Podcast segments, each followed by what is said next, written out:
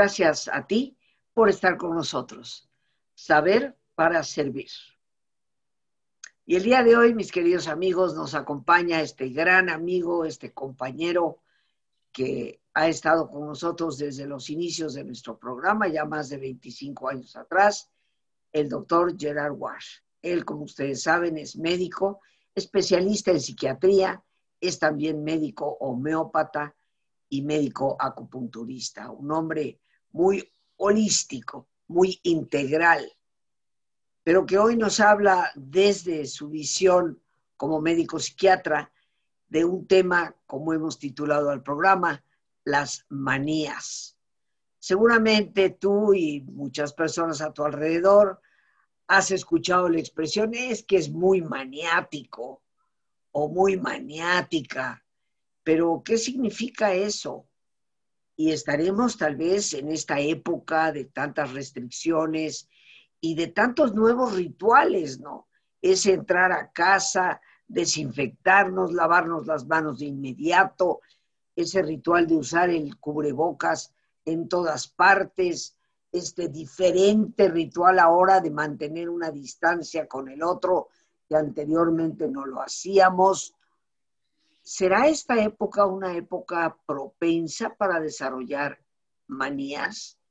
Pues bien, nuestro queridísimo amigo invitado, a quien ya presentamos formalmente, mi querido Gerard, que ya estás en pantalla, eh, bienvenido al programa una vez más. Gracias, muchísimas gracias por tu presencia y por compartir con nosotros en los temas que siempre son relevantes, importantes y de ayuda, que ese es el propósito fundamental de nuestro programa.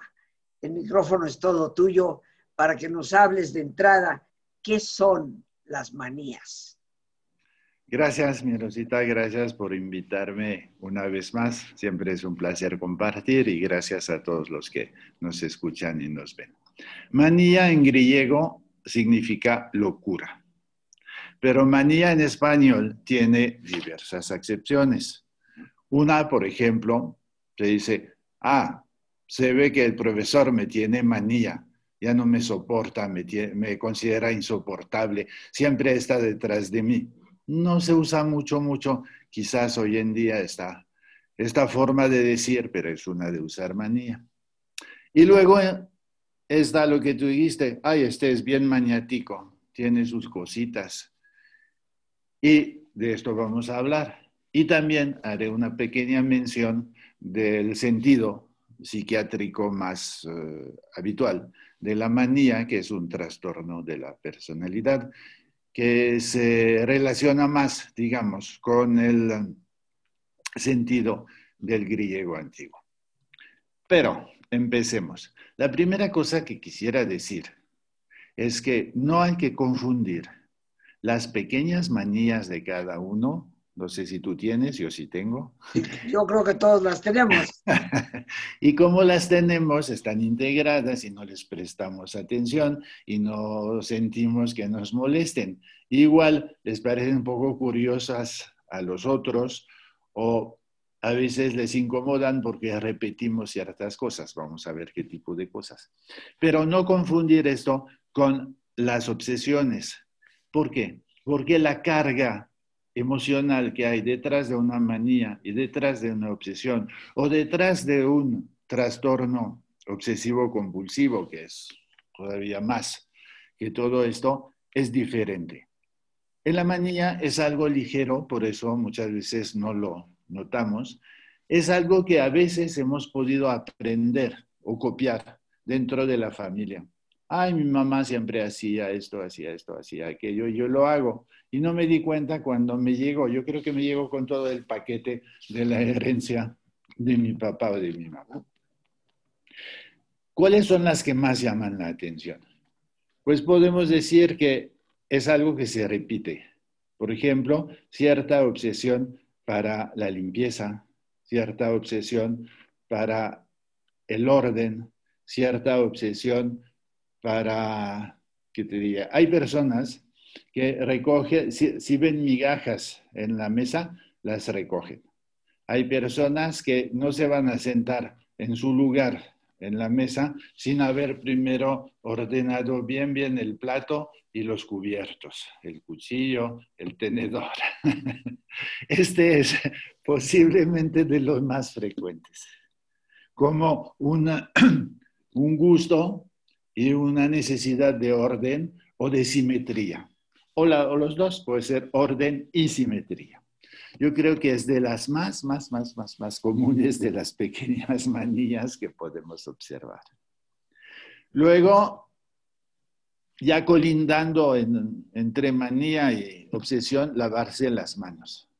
¿Por qué colindando? Porque, digo, lavarse las manos es una cosa muy sana, muy recomendable en este tiempo, pero ir a lavarse las manos cada media hora es demasiado y el resultado es que la piel de las manos está irritada, se pone roja y duele y no es nada agradable. Entonces, ¿por qué colinda? Porque puede verse, pues sí, es una costumbre. Yo tengo la costumbre de lavarme las manos muy seguido en el día, pero puede haber una carga de ansiedad más marcada. ¿Por qué me lavo las manos? Pues obviamente porque temo que estén sucias y si temo que estén sucias, pues eh, que temo que tenga algún germen, algún virus, alguna bacteria, y esto puede decir que lo que temo en el fondo del fondo es enfermarme, y si voy un poco más lejos, es que enfermarme podría ser grave y de eso me podría morir. Vemos que puede haber toda una escala de preocupaciones que van empujando, empujando, empujando. Porque el hecho es que tanto en lo que consideramos obsesión como en lo que decimos familiarmente manía, practicarla, realizarla, llevarla a cabo, pues nos da un poco más de tranquilidad. Si mi, plato, está bien, si los cubiertos están simétricos, entonces voy a comer con mayor gusto.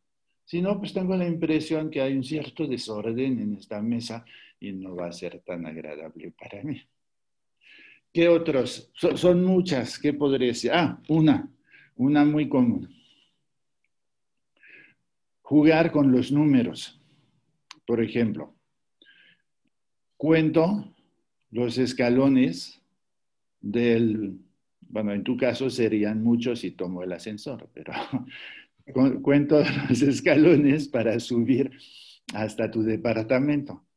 O cuando estoy en el coche, me fijo en la placa del coche de adelante y empiezo a sumar y empiezo a restar y empiezo a multiplicar y, me saco la lotería solo con números de un coche, oh.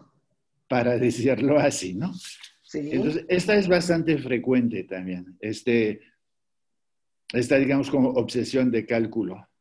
O veo un monumento y la primera cosa que hago, eso lo hago yo, es eh, contar el número de columnas que tiene este monumento.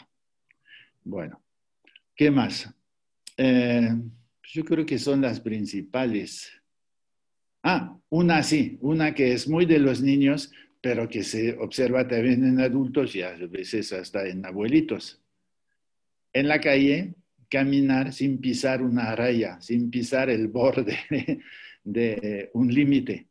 Entonces, esto de una manera un poco chistosa en un adulto grande o anciano de caminar. Cuando es un niño de 4, 5, 10 años, pues se ve como un juego, ¿no? Pero todo esto, ¿a qué responde? una, pregunta, Gerard. Por ejemplo, en esta distinción que tú nos haces de, manía u obsesión, eh, eso de caminar y no pisar las rayas, eh, no es una de mis manías, ¿no? pero conozco gente que sí.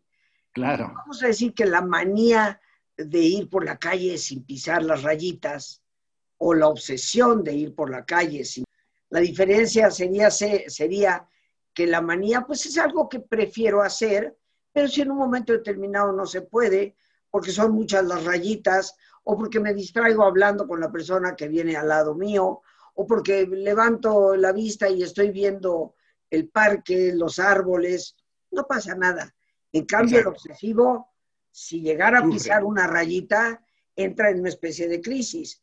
Podríamos decir que ahí hay una diferencia que nos ayuda a distinguir. Sí, tienes razón, es una, eh, una diferencia muy importante porque la carga de ansiedad es mucho mayor en lo que llamamos obsesión de lo que llamamos manía. A veces es tan ligera que ni, ni la notamos. Solo me siento bien de haber, de haber ordenado mis, uh, mis cubiertos o de haber contado las columnas del templo o de, de haber evitado una raya en, el, en la acera y ya. Pero en el otro sí está este disparador. Si no lo puedo hacer, si me impiden hacerlo, si no pude hacerlo, entonces voy a sentir que sube la ansiedad y me voy a sentir muy emocionalmente intranquilo. Entonces vemos, eh, Gerard, eh, esta diferencia que creo que ha quedado clara entre obsesión y manía. Eh, la obsesión, en todo caso, me desquicia, por decirlo así, si no soy capaz de hacerla. Eh, si no soy capaz de poner los cubiertos en orden en la mesa, pues a lo mejor me levanto y no como, ¿verdad? O, estoy quejándome o, estoy de alguna manera comiendo con mucho disgusto. En cambio, la manía, pues me gusta ordenar los cubiertos, pero en último caso, si no se puede por espacios, porque los cubiertos eh, están de otra manera, bueno, pues no pasa mayor cosa, ¿no? Podríamos decir que ahí serían las diferencias. Absolutamente. Ah. Y podemos decir que todo esto es de la misma familia, pero vuelvo a insistir, como tú lo acabas de decir, lo que marca la diferencia es la intensidad de la vivencia emocional. Ahora, esas pequeñas manías tienden a aumentar, a multiplicarse cuando alguien se siente fatigado, se siente presionado, se siente irritable y posiblemente, sobre todo cuando se siente expuesto a situaciones con cierto grado de tensión. Y eso podría ser el caso en una comida. Me invitan a comer. Eh, sí, conozco tres personas de las ocho que hay en la mesa.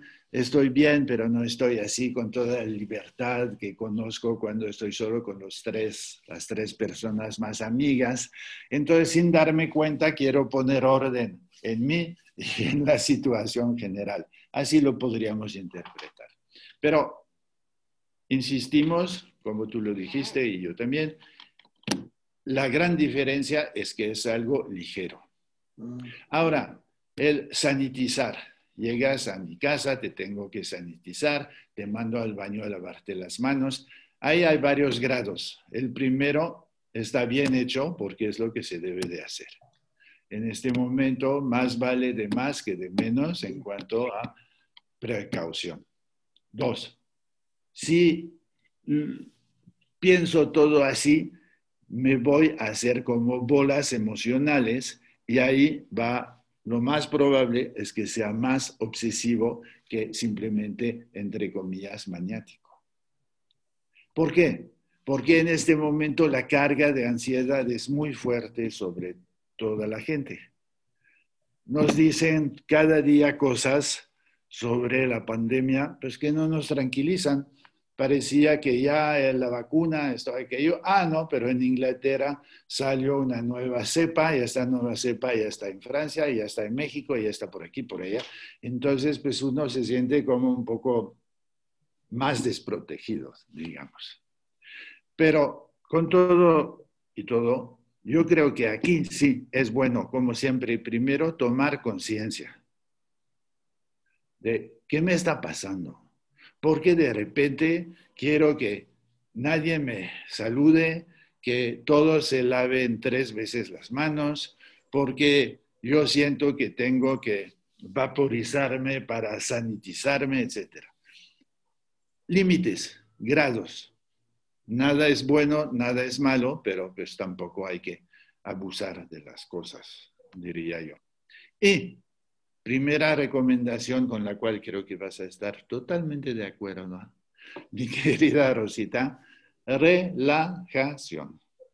Es un, es un, tiempo de usar la relajación porque es un tiempo para darme cuenta, para comprobar que realmente la relajación es un instrumento para vivir mejor, en lugar de acumular tensiones que se van a reflejar en los músculos de los hombros, que se van a reflejar en los músculos de las mandíbulas, que se van a reflejar en mi actitud facial intolerante, pues mejor me relajo y tomo las cosas con una respiración lenta y larga y cuando exhalo procuro aflojar los músculos. Eso siempre lo recomiendo a mis pacientes desde ah, todos los años que estoy consultando, que ya son como 50, y la verdad siempre es de una gran ayuda. Y si realmente siento que estoy demasiado, demasiado más allá de mis posibilidades de autocontrol, hablar. Hablar con alguien de confianza y si acaso hablar con un profesional. Hoy en día posiblemente no puedo ir a consulta a un, a un consultorio de, psiquiatría o de psicología, pero pues se hacen consultas por teléfono y también por videollamadas. ¿Por qué? Porque primero decir las cosas las ventila, hacen que me pesen menos en el alma y en el estómago o en cualquier otra parte del cuerpo. Y dos, poder escuchar un punto de vista no crítico, porque eso es lo principal del profesional, escuchar sin criticar, sin juzgar, pues me ayuda a cambiar un poco de nivel de este arroyo de pensamiento que da vuelta y vuelta y vuelta en mi mente. Entonces, yo recomendaría relajación y comunicación. Hablar puede ser también hablar con alguien de la familia, alguien de confianza. Esto siempre es útil. Pero a veces, cuando las cosas rebasan cierto límite, hay que buscar la ayuda profesional. Eh, yo creo que esto es importante, Gerard, el tema es importante, porque estarás de acuerdo que con la, el ordenamiento casi compulsivo de todos los medios de comunicación, de la Organización Mundial de la Salud, lávate las manos, guarda la distancia, ponte el cubrebocas, desinfecta a todo el mundo que entra en tu casa, desinfectate tú mismo.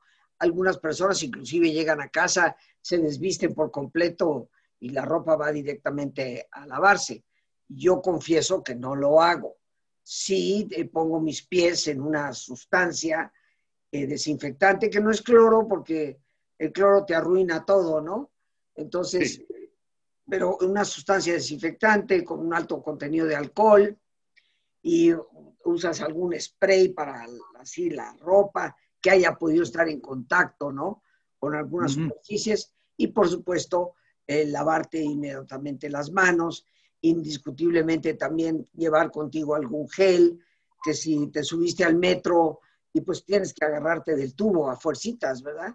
Entonces, cuando bajas, bueno, si traes un gel, te pones tu gel, si no tienes dónde lavarte las manos, por la precaución de la pandemia que estamos viviendo ahora.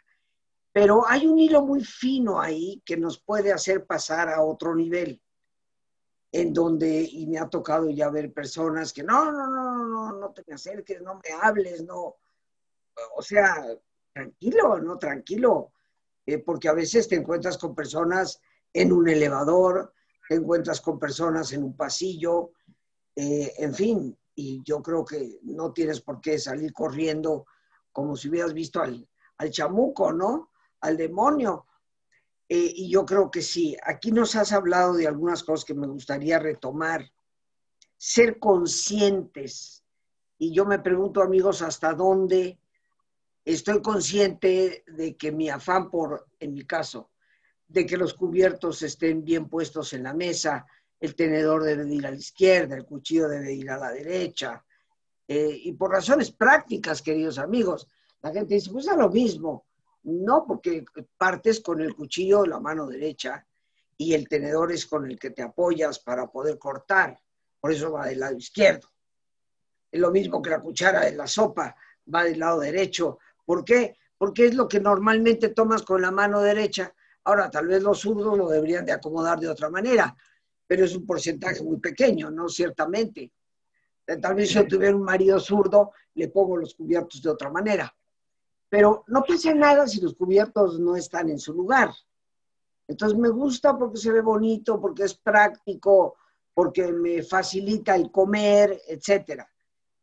Pero en el momento en que eso me empieza a perturbar, soy consciente de que es una manía, punto número uno, siguiendo lo que tú nos estás diciendo, Gerard. Número dos, poner límites, porque si llega un momento en que no me puedo sentar a comer porque los cubiertos no están en el lugar donde tienen que estar, o definitivamente si no te baño en, desinfectante, no te, no te me puedes acercar ni a, ni a tres metros. Hay que poner límites. ¿Hasta dónde mi manía me está llevando a actuar fuera de lo habitual, de lo normal? Poner límites y relajarnos. Creo que nos has dado tres conceptos que son, que son muy importantes. Y hablando de relajarse, ya es hora de relajarnos, mi querido Gerard. Así que amigos, les voy a pedir que nos pongamos cómodos. Cualquier posición que sea cómoda es una buena posición. Y si te es posible hacer el alto completo, el alto total, qué mejor que cerrar tus ojos. Y en una posición cómoda con tus ojos cerrados, toma conciencia de tu respiración del entrar y el salir del aire en tu cuerpo. Imagina cómo al inhalar, así como llevas oxígeno a tus células, inhalas también serenidad para tu mente.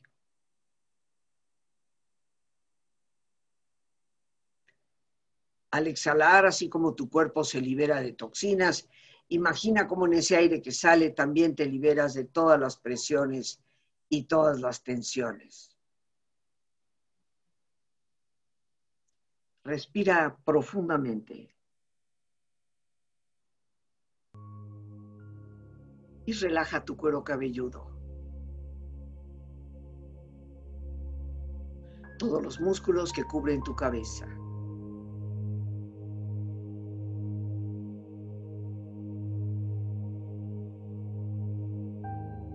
Relaja tu frente. Siente la piel, la vibración de la piel que cubre tu frente.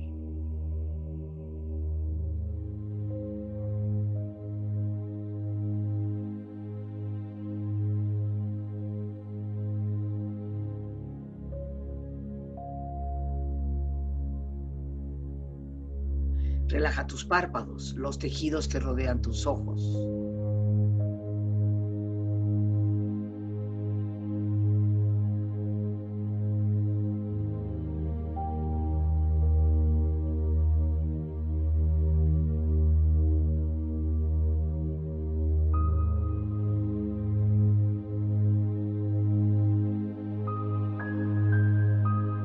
tus mejillas, toda la piel, todos los músculos que cubren tu cara.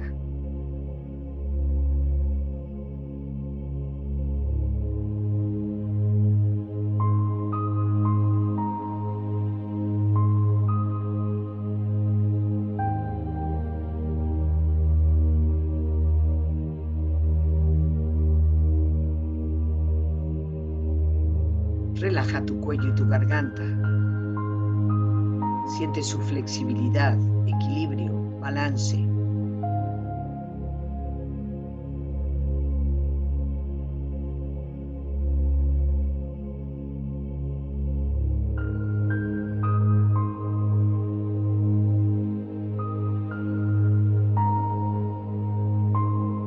Relaja tus hombros, brazos y manos, así como tu espalda. Siente una agradable sensación que relaja todos los músculos en estas partes de tu cuerpo.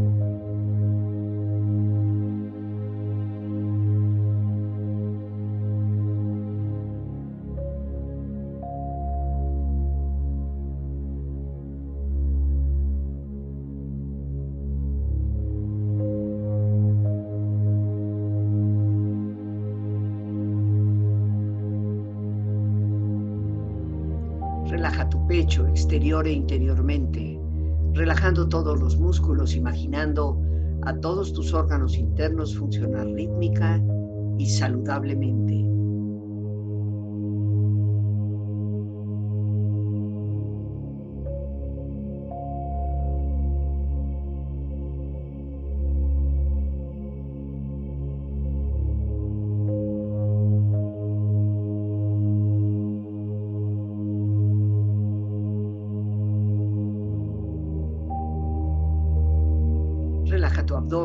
Exterior e interiormente, relajando todos los músculos, imaginando a todos tus órganos internos funcionar rítmica y saludablemente.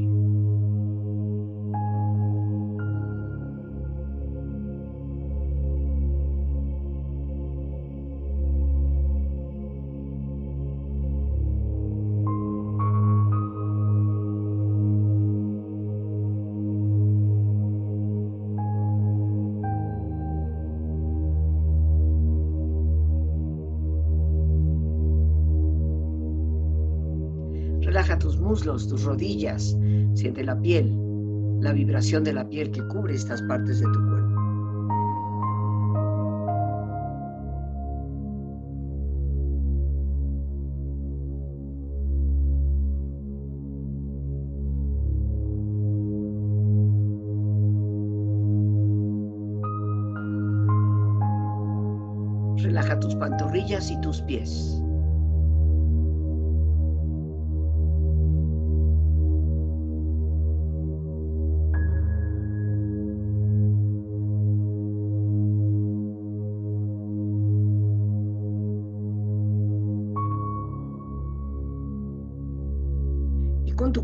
Profundamente relajado, proyecta en tu mente la imagen de un lugar ideal para el descanso. Imagina los colores, los sonidos, los aromas. Es una escena de belleza y paz. Siente estar ahí.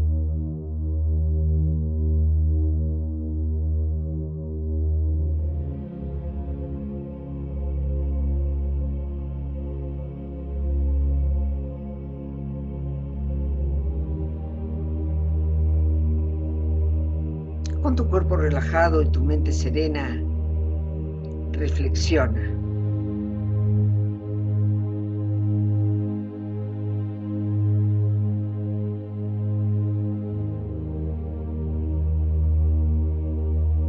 Los locos tenemos la manía de decir la verdad. No soy peligroso por loco, sino por decir la verdad. A veces la verdad duele.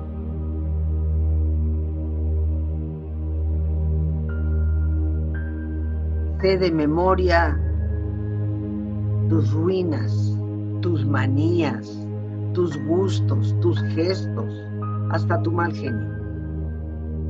Y aquí estoy, amándote, sonriendo como la primera vez.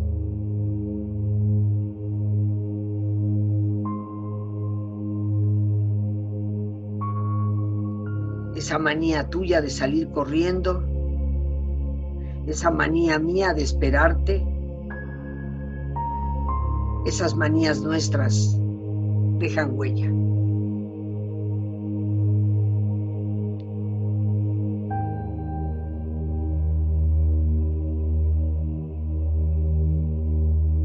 Respira profundamente. relájate bien.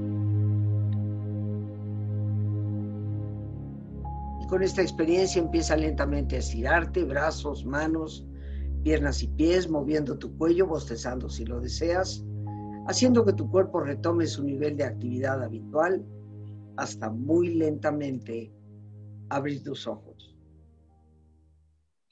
Ojos abiertos, bien despierto, muy a gusto, bien descansado y en perfecto estado de salud sintiéndote mejor que antes.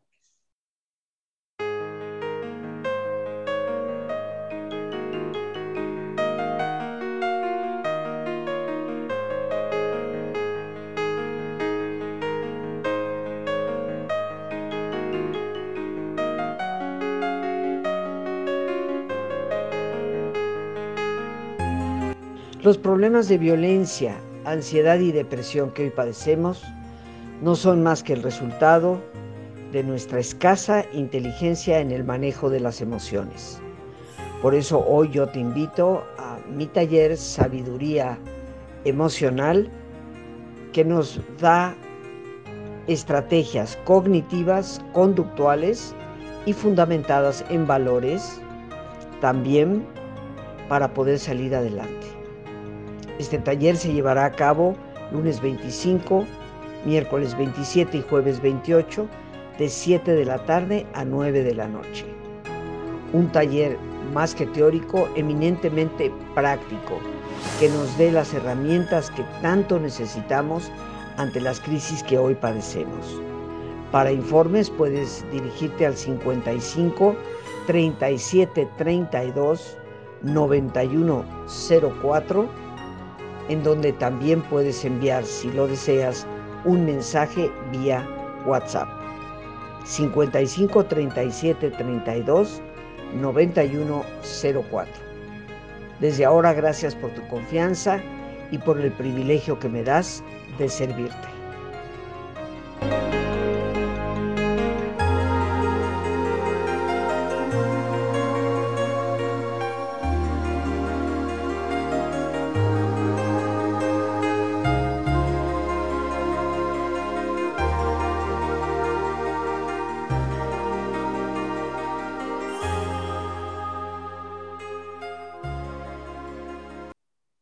Regresamos con nuestro gran invitado, el doctor Gerard Wash. Hoy estamos hablando de las manías. Y, me encantaron estos pensamientos, Gerard. Eh, esa manía tuya de salir corriendo, esa manía mía de estarte esperando. Y, y esas manías, cuando amas las manías del otro, dicen que eso es el verdadero y más profundo, profundo amor, ¿no?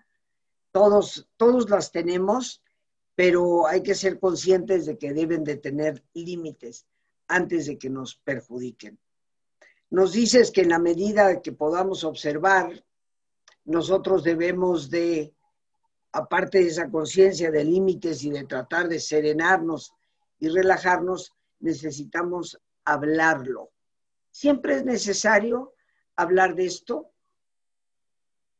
Yo digo que siempre es necesario hablar con alguien de confianza de lo que nos eh, estorba. Claro que en las manías muchas veces ni nos sentimos estorbados, hasta el momento que alguien nos hace una observación. Y entonces esta observación empieza a hacerme pensar, y será cierto, y yo soy así, y lo hago todo el tiempo, y repito las mismas cosas, y ahí puede ser, porque el hablar yo siento que nos ayuda, como me gusta decir, a ventilar cosas que tengo solo adentro de mí, adentro de mi mente, pues los comparto. eso puede ser en un modo de amigo o, si es más eh, técnico el, tema, pues con un profesional. También seremos, perdón, Gerard, que te interrumpa, seremos nosotros conscientes de nuestras manías, porque yo siento que a veces es alguien más que observándonos nos dice, oye, qué manía la tuya de hacer eso. ¿Será así? Sí, generalmente es así, porque como es de carga emocional leve, a diferencia de la obsesión, y que generalmente forma parte de nosotros desde hace mucho tiempo, pues lo consideramos es una manera de ser mía, o ni siquiera le prestamos atención. Hay, hay un, un escritor que dijo que que las manías de un país se llaman cultura. Pues sí, sí, ciertamente, ciertamente así es, porque hay cosas que forman parte de nuestro, ah, yo decía herencia, ¿no? Pero sí, es una herencia, claro. Claro, y yo creo que como tú decías al principio, de hecho lo anoté, eh, muchas veces algunas de nuestras manías las hemos copiado de nuestros padres, ¿no? Eh, mi mamá hacía las cosas de esta manera, eso de la mesa, yo definitivamente lo copié de mamá. Ella me enseñó a cómo se ponía la mesa adecuadamente, los cubiertos, dónde van, en qué lugar les corresponde. Eh, entonces, obviamente esa enseñanza recibida desde pequeña, pues se convirtió en un hábito para mí que algunos pueden considerar ahora una manía, tal vez yo misma. Mira, en cuanto a manía cultural, hay una que a mí siempre me llama la atención. Es la aquí en México, es la velocidad con la cual aparece el mesero para quitarte el plato o el vaso si ya, aparece vacío, ¿no?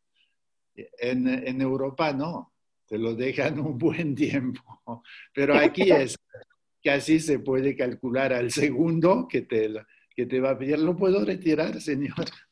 Sí. Bueno, no sé si, es manía o si es cultura, pero los dos están estrechamente unidos. Claro.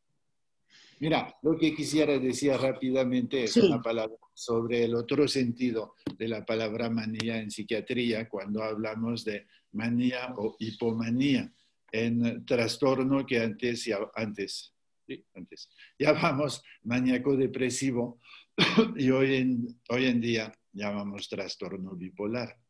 Cuando hablamos de manía es que hay como una sobrecarga de energía en la persona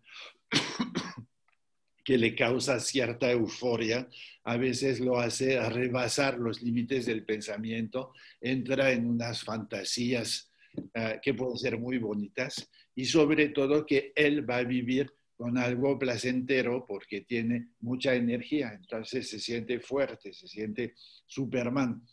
Pero sabemos que esto puede llevar a algunos trastornos serios de la personalidad durante la fase maniática y a otros trastornos serios durante la fase depresiva. Eso no tiene nada que ver con las pequeñas manías, solo que se usa la misma palabra, pero más cercana al, uso del griego antiguo. Y, y, fíjate qué tan cercana está el uso del griego, que ya nos decías, manía en griego quiere decir locura, que de hecho muchas veces le podemos decir a una persona por sus manías, estás loco, ya deja eso. Es una frase que escuchamos eh, con, cierta frecuencia ¿no? en nuestro entorno. Eh, Gerard, eh, ¿qué, ¿qué, precauciones debemos de tener? Tú nos has dicho, la sumo ya en cuatro cosas, toma conciencia, pon límites, relájate y comunícate, porque sí creo que debemos de tener precaución por la cantidad de rituales que por esta pandemia estamos prácticamente obligados a hacer repetidamente. Sí, yo creo que, vuelvo a repetir, hacerlos, sí, porque tienen su utilidad, pero hacerlos ahí sí, de manera consciente. Me lavo las manos porque me conviene lavarlas y porque conviene, si voy a tocar a alguien, yo, por ejemplo, como médico, pues que tengan las manos recién lavadas y le digo a mi paciente, me disculpa un minuto, voy a darme las manos y regreso. Es, pero lo hago con conciencia, lo hago para el bien de mi paciente y para mi bien personal. Y yo creo que es lo que nos puede dar una rutinización, si podemos decirlo así, de la mano. Bien, Gerard, pues el tiempo se nos ha terminado. ¿eh? Yo, como siempre, te quiero dar las gracias por tu participación en el programa porque siempre nos, nos das temas que nos ayudan a, conservar nuestro equilibrio, nuestra salud, a partir de ser conscientes de ellos, precisamente. O sea que te agradezco y por supuesto ya estarás prontamente de nuevo aquí con, con nosotros. ¿eh? Con todo gusto. Y bueno amigos, pues el tiempo se ha terminado. Las gracias a Dios por este espacio que nos permite compartir, al doctor Gerard Wash, nuestro invitado, a Lorena Sánchez, nuestra productora, a ti. El más importante, todos una vez más, gracias. Muchísimas gracias por tu paciencia al escucharme, por ayudarme siempre a crecer contigo. Que Dios te bendiga.